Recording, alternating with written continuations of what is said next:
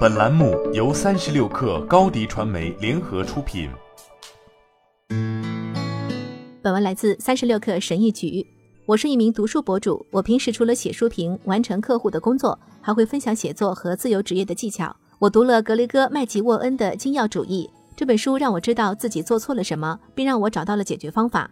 在当今的时代，信息严重过载，技术和社交媒体的发展让所有人都能表达见解和观点。这些信息很容易就能吸引你的注意力，对你产生影响。你想抓住每一个机会，我也在尝试做同样的事情。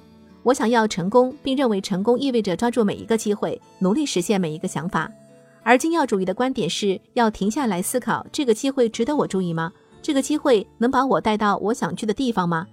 精要主义者并不是什么都不想做的人。事实上，精要主义者知道自己拥有选择的权利，所以想要更明智的选择把精力放在什么地方。可以说，精要主义者是知道将时间、精力和注意力投入何处的思想家。精要主义者有能力对无关紧要的事情说不。让我们看看用精要主义分析一个机会的三步法。通过这三个步骤，我们能衡量一个机会是否值得把握。一、探索。傻瓜才会对每个机会都说是，更大的傻瓜几乎对每个机会都说不。而精要主义者会花点时间思考哪个机会值得关注。社交媒体和成功的典型定义，在我们的脑海中创造了一种错失恐惧症。这就是为什么我们觉得自己要对每一个机会都说是。但精要主义告诉我们要学会拒绝一些机会。那么，什么样的机会才应该拒绝呢？一个真正的精要主义者告诉我们，第一步是探索你可以获得的不同机会。坐下，停下来思考，并回答这些问题：是什么让我深受启发？我特别擅长什么？如果我接受了这个机会，那么我怎样才能与他人有显著的不同？这个机会能把我带到我想去的地方吗？如果你能找到这些问题的答案，就能自然而然决定一个机会是否值得你花时间。二、消除。我从一开始就知道自己不可能做所有的事情，但却一直在做。为什么？纯粹是因为我不知道如何消除那些对我毫无帮助的额外工作。精要主义这本书说，你不能对不重要的任务说不的原因可能有两个，那就是你害怕说不，以及沉没成本偏差。害怕说不是很常见的。因为我们害怕会错过一些真正伟大的东西，害怕说不会伤害他人。这本书提出了一个简单而实用的说不的方法。作者说，当你说不时，要记住你是在放弃机会，而不是在放弃那个人。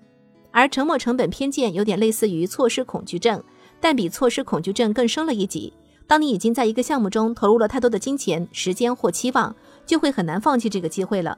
或许我们内心深处知道不会有什么好事发生，但还是继续做。因为我们希望得到预期的结果，要克服沉没成本偏差，只有一个解决办法，那就是停下来问问自己这个问题：如果我之前没有在这项工作上投入精力，那么我现在会投入多少？你的内心会给你答案。三、执行。普通人和成功人士执行任务和工作的方式是不同的。普通人会立刻抓住所有机会，而成功人士会先建立一个平稳的系统，降低所需的努力，提高自己的效率。在你开始采取行动之前，先停下来想一想，你打算怎么进行？你每天需要准备多少小时？你会遇到多少障碍？什么样的障碍？如何克服这些障碍？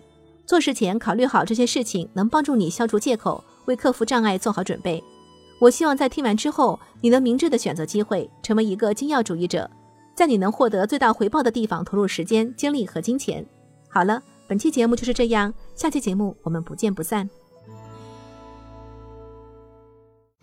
你的视频营销就缺一个爆款，找高低传媒，创意热度爆起来，品效合一爆起来。微信搜索高低传媒，你的视频就是爆款。